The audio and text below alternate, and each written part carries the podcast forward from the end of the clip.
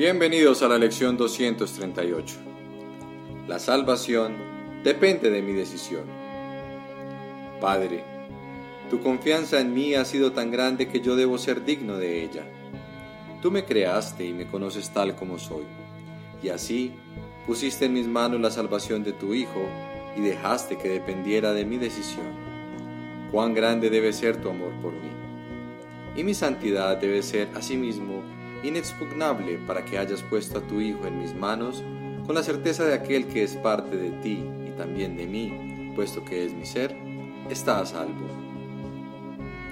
Y así, hoy volvemos a hacer otra pausa para pensar en lo mucho que nos ama nuestro Padre, y cuán querido sigue siendo para Él su Hijo, quien fue creado por su amor y en quien el amor de su Padre alcanza su plenitud. Nos vemos en la próxima lección.